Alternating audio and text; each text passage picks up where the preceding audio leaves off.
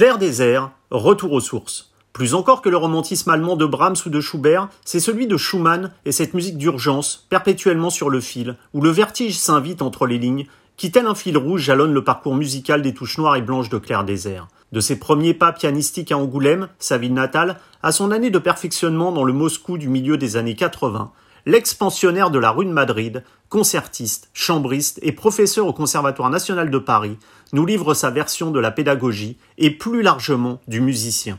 Une interview signée Agent d'entretien.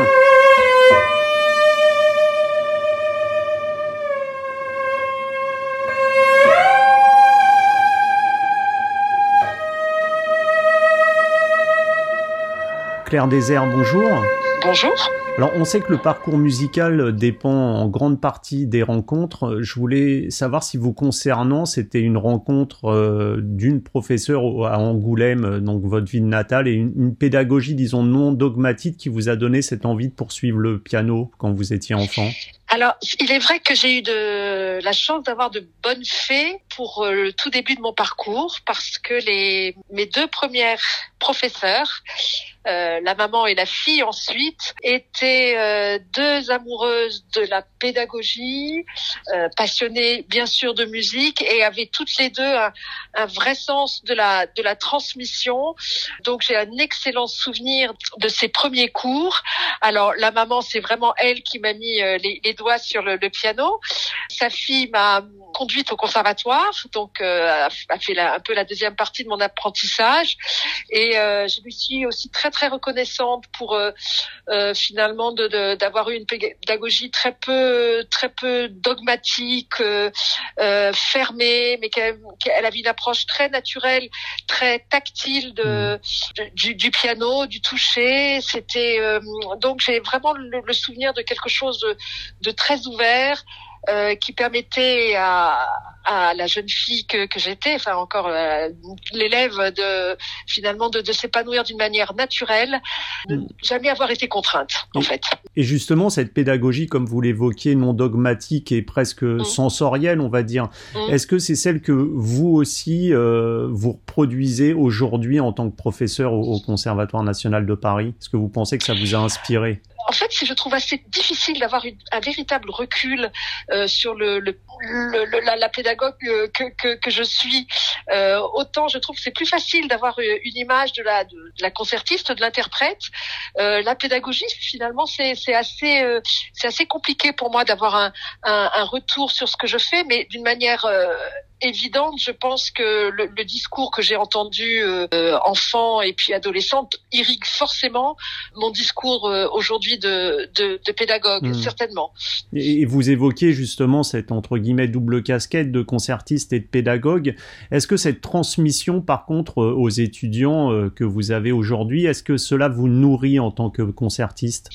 Ah oui, euh, je dois avouer que je me suis rendu compte, et c'est toujours de plus en plus prégnant euh, que non seulement euh, l'interprète nourrit la pédagogue et, la pédagogue euh, l'interprète, et je pourrais absolument pas me passer de, de l'une ou de l'autre de, des activités. Mmh. Ça, c'est les, les, deux sont, sont devenus totalement essentiels, et je trouve en plus ça il me semble que pour mes étudiants, c'est une bonne chose que d'avoir une, une, double casquette. Je mmh. pense que ça, oui, je, je pense qu'en tout cas, il y a beaucoup d'interactions entre les deux activités. Et vous qui êtes justement, comme on le disait, passé là pour le coup de l'autre côté du miroir, que gardez-vous de, de ce concours euh, d'entrée au conservatoire qui à l'époque se situait rue de Madrid alors que vous n'étiez, je crois, âgé que de 14 ans, un concours d'entrée donc qui déboucha pour vous sur une vie parisienne pour la jeune fille que vous étiez? Ah oui, alors tout ça est maintenant dans lointain, euh, mais euh, et, surtout, ça a été assez subi parce que je vois pas maintenant que je vois beaucoup de d'étudiants se présenter au conservatoire, essayer plusieurs fois. Euh, moi, je suis arrivée là-bas. Enfin, je suis je suis rentrée au conservatoire. Euh, j'avais même aucune idée de ce que cela pouvait représenter. Vraiment, je savais même pas forcément ce que je voulais faire dans la vie.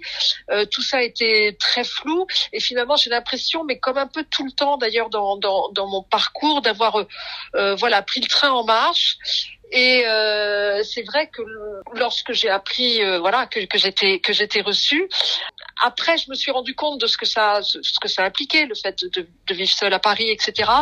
Euh, J'en ai, euh, enfin, je n'ai, je n'ai pas de, de, de souvenirs de choses vraiment euh, compliquées ou douloureuses de hmm. ce changement de vie, mais certainement, oui, que ça a été, oui, ça a été quand même un petit tsunami dans le sens que tout d'un coup, à, à 14 ans, alors que j'étais très euh, fille à papa et à maman, je me suis retrouvée euh, autonome et je me, je me souviens quand même d'une manière très, très claire d'une forme, d'un sentiment de liberté, enfin quelque chose de, de voilà, je pouvais aller au concert, euh, je pouvais décider de mon emploi du temps, euh, quelque chose qui était à la fois pas normal parce que je savais bien que j'avais, j'avais que 14 ans, mais que je trouvais ma foi fort agréable. Et le premier concert, je crois que vous avez donné salle PIL pour le, le, final du troisième concerto de Beethoven. Est-ce que ça a été selon vous une sorte de, de déclencheur ou disons un, un, quelque chose de fondateur dans votre parcours pianistique? Je dirais que rien n'a été fondateur.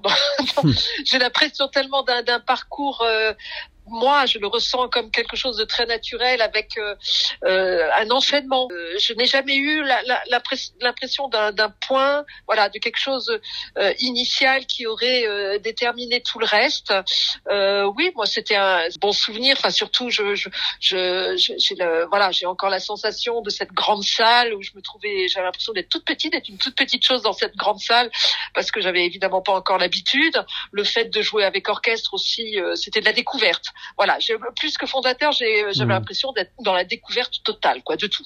Et alors, pour continuer sur le registre des concerts, aux Folles Journées de Nantes, vous avez joué en mmh. prison, participant à une mmh. ouverture de la musique classique qu'on a tendance à, à vraiment sacraliser. Est-ce comment vous expliquez que la musique classique pâtisse encore auprès de certains d'une image figée, voire passéiste, et, comment justement peut-on, avec de, de telles euh, inspirations, la, la rendre accessible à tous?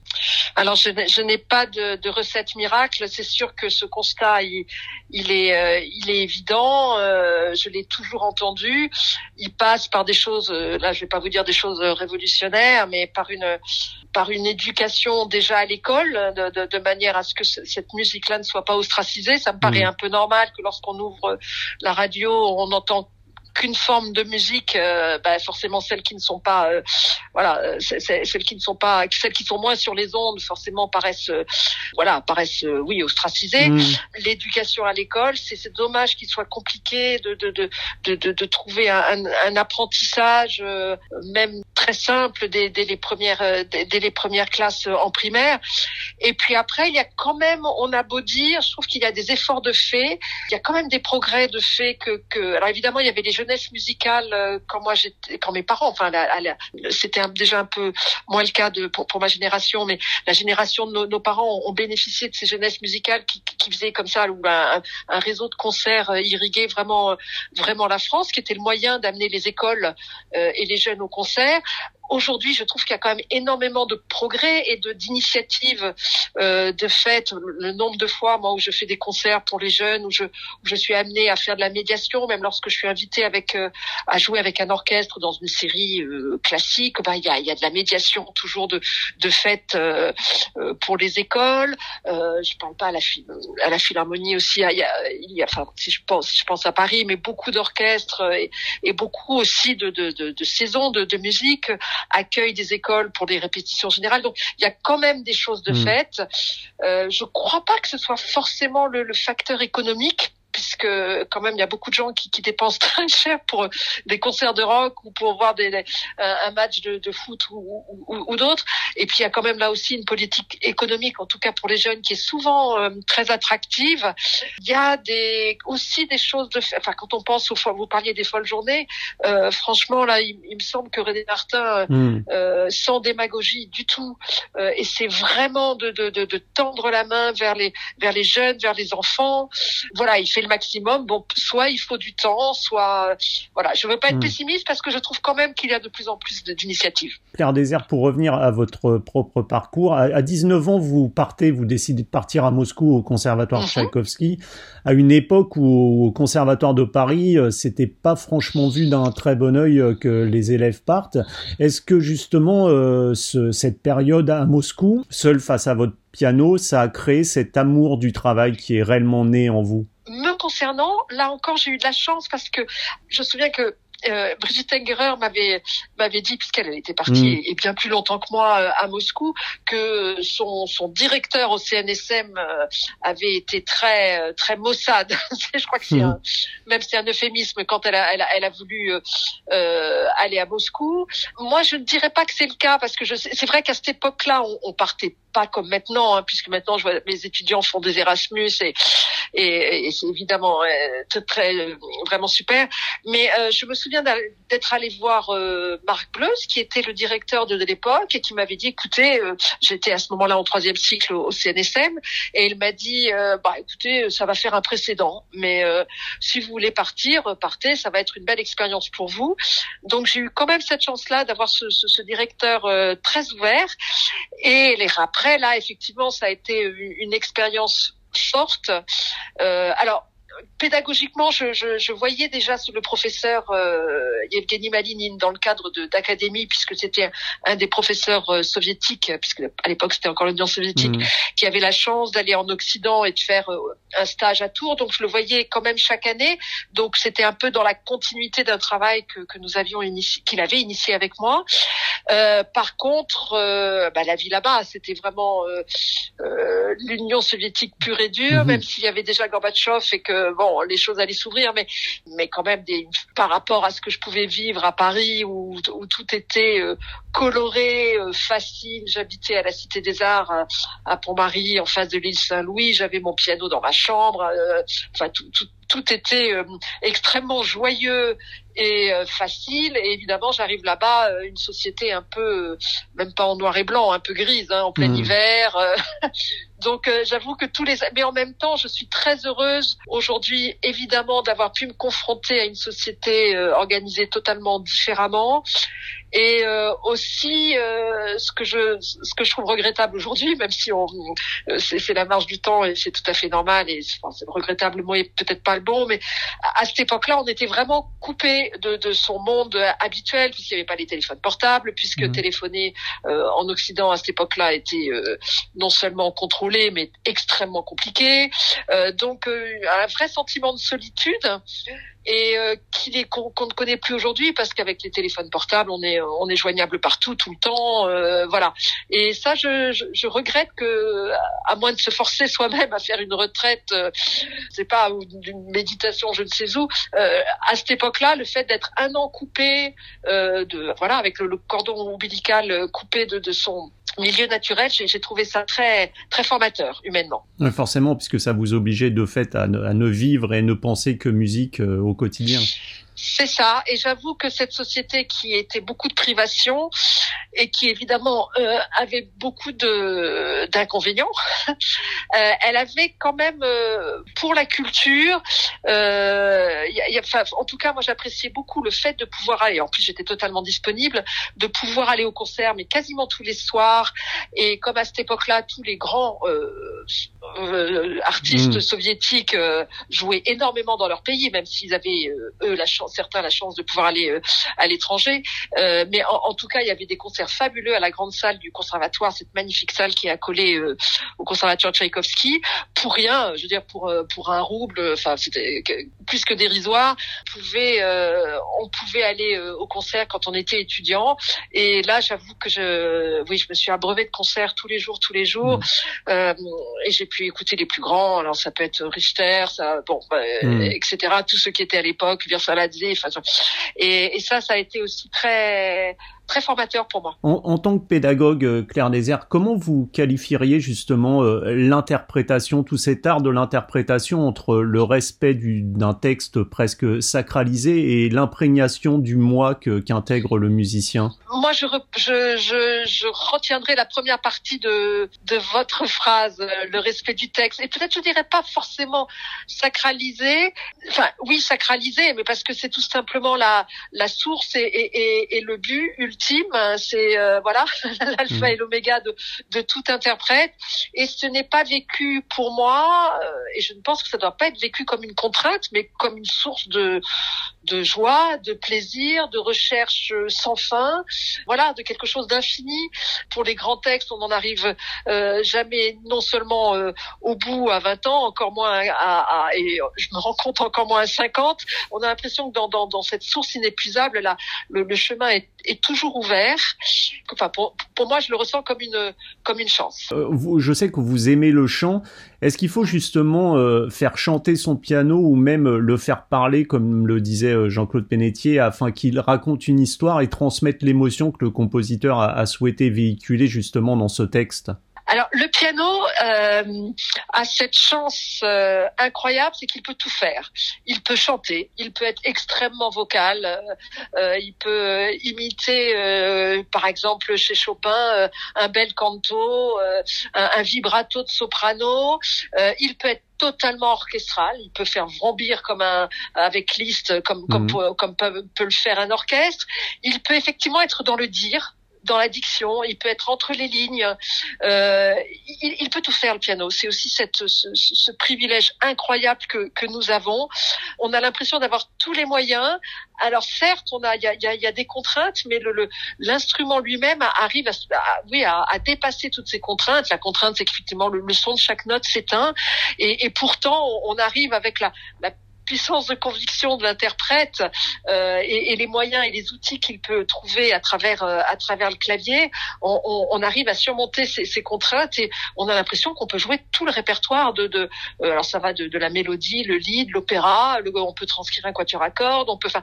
Bon, J'ai l'impression qu'on a toute la musique dans notre dans, hmm. notre dans notre instrument. Brahms, Schubert et surtout alors Schumann, le répertoire romantique est, est omniprésent dans votre discographie. Je voulais savoir c'était Jean Hubot, votre professeur pour la musique euh, de chambre au conservatoire, qui vous avait transmis ce goût euh, particulier pour Schumann? Alors, euh, c'est vrai que Jean Hubot a, été quelqu'un qui a été important pour moi.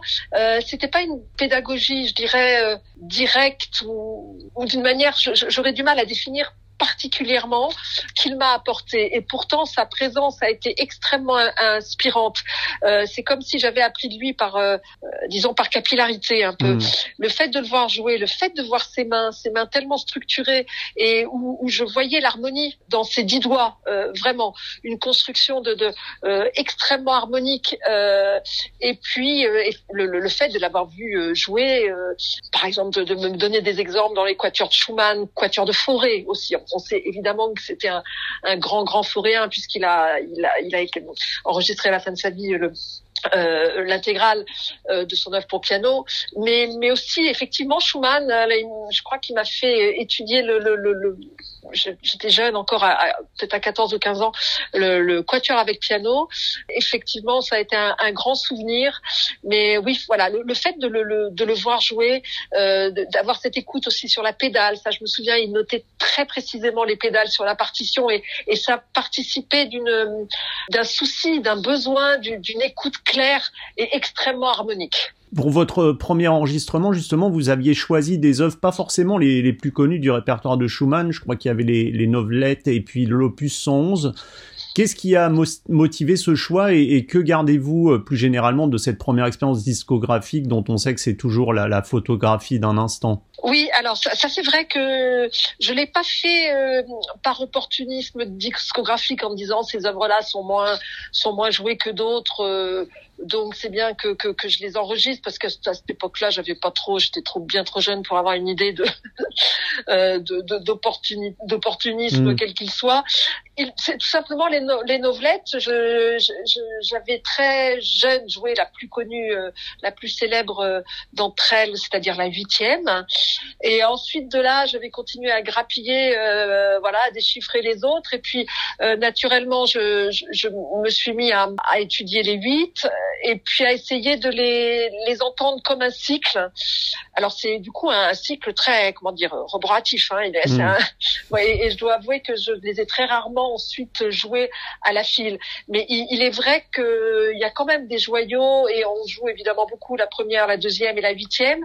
Et il y a, il y a, il y a des pages autrement dans, dans, dans les autres, qui, enfin dans, dans des autres novelettes qui sont absolument magnifiques, qui sont du vraiment du pur Schumann. Et euh, voilà. Donc, mais naturellement, j'avoue que je, c'était un, c'était un cycle que j'étudiais à cette époque-là. Mais finalement, rétrospectivement, je me rends compte aussi en choisissant l'opus 111, qui était une musique qui m'a, qui m'a tout de suite parlé, alors que ce n'est vraiment pas le Schumann le plus brillant. C'est pas celui de l'opus 9 ou du Carnaval de Vienne ou des papillons.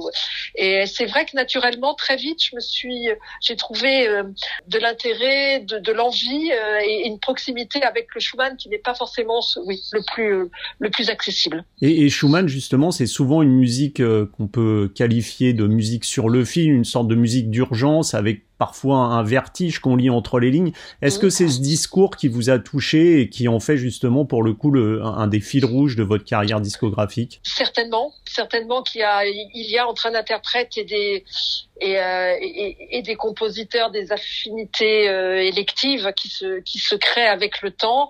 Puis après, il y a l'idée aussi que plus on connaît un langage, euh, alors plus on a envie d'y revenir et, et, voilà de s'abreuver à sa source. Il, est vrai que Schumann, euh, bon, je, je, je, je ne joue pas que ça, mais mais c'est vrai que dans ma discographie, je ne peux que constater que naturellement, j'ai toujours envie et, et, mon prochain disque sera aussi un, un un disque Schumann. Donc c'est vrai que ce, ce travail-là, il, il, sur ce compositeur me, me nourrit et puis m'accompagne j'avoue que naturellement, j'ai l'impression que ce n'est pas uniquement les romantiques, mais en tout cas, il y a d'autres compositeurs qui me, euh, que, auxquels j'aime revenir régulièrement. Euh, c'est Beethoven et, il y a Debussy aussi. Forêt, c'est euh, voilà, je, je n'enregistre pas, j'en joue pas tant que ça, sauf sauf pour moi à la maison. Mais c'est un, un, discours. Alors effectivement, entre Forêt, on fait souvent des rapprochements entre Forêt et, et Chopin, mais je trouve qu'entre Forêt et et, Schumann, il y a, il y a de grands, de grandes, enfin on peut vraiment faire des, des, des comparaisons de, mmh, euh, oui oui aussi ce, ce, ce discours un, un, petit peu entre les lignes, suggéré où des fois les choses sont dites mais des fois elles ne sont pas dites et puis les choses sont cachées, parfois sont sont presque plus importantes et c'est vrai que le, je me rends compte qu'en public le, le, le, Schumann, je parle pas du Schumann très brillant, hein, pas mmh. celui des des, des, des deux carnavals, mais est un, surtout en France, ce n'est pas forcément un compositeur qui parle à tout le monde. Donc, le, public peut parfois être décontenancé, mais euh, moi, cette, cette, oui, cette fragilité. Vous parliez d'urgence, vous avez évidemment raison. Euh, ce côté un peu euh, au bord de la rupture, mmh. à la fois aussi cette, je trouve cette insondable tendresse, douceur qu'il peut y avoir, alors que dans, dans, certaines pièces, il va tellement loin. Et puis voilà, il, il, conclut, euh, il conclut avec une, un lead euh, et d'une, oui, d'une douceur, d'une tendresse, mais vraiment ineffable. Ça, c'est quelque chose qui me touche de manière très intime. Et dernière question, Claire Désert, je sais que vous possédez donc plusieurs pianos. Je voulais savoir si chaque, chaque piano avait une fonction particulière et le fait justement d'en changer presque à chaque fois en concert, fait-il que le rapport à l'instrument instrument est peut-être moins intense que pour un, violoniste ou un violoncelliste, par exemple? Euh, Le fait de devoir changer tout le temps d'instrument en concert est quelque part une chance parce qu'on a pas le choix. Et alors que les violonistes parfois passent leur vie à trouver l'instrument, à être une quête euh, souvent frustrée de, l'instrument idéal, nous on n'a pas le choix. On, arrive sur scène et va, va, euh, partager euh, une heure et demie de récital avec avec un compagnon qui est le piano du jour, l'acoustique, etc. Donc ça c'est intégré finalement d'une manière inconsciente depuis le depuis le jeune âge. Alors des fois les rencontres sont sont merveilleuses. On trouve un piano euh, qui suggèrent euh, énormément de choses. Parfois, elles sont un peu plus chaotiques, mais certaines contraintes euh, obligent un peu à sont à la fois un, inconfort mais peuvent aussi devenir un, un, pas un avantage mais une, source de, recherche et puis de d'entendre et de voir les choses sous un angle différent. Moi effectivement j'ai plusieurs pianos à la maison aussi, tout simplement parce que mon compagnon est, est, est hmm. pianiste aussi. Alors j'ai un piano qui est presque un peu une bête de somme, un peu un piano de, de travail, et puis j'ai aussi un, nous avons aussi un, un modèle B euh, Steinway que nous essayons un peu de préserver, euh, voilà, peut-être pour les euh, quand on, le morceau est un peu plus abouti, ou alors quand on veut voilà changer de d'univers sonore ou travailler quelque chose de, de différent. J'avoue que je suis aussi assez, même si je ne le fais pas sur scène, assez passionnée.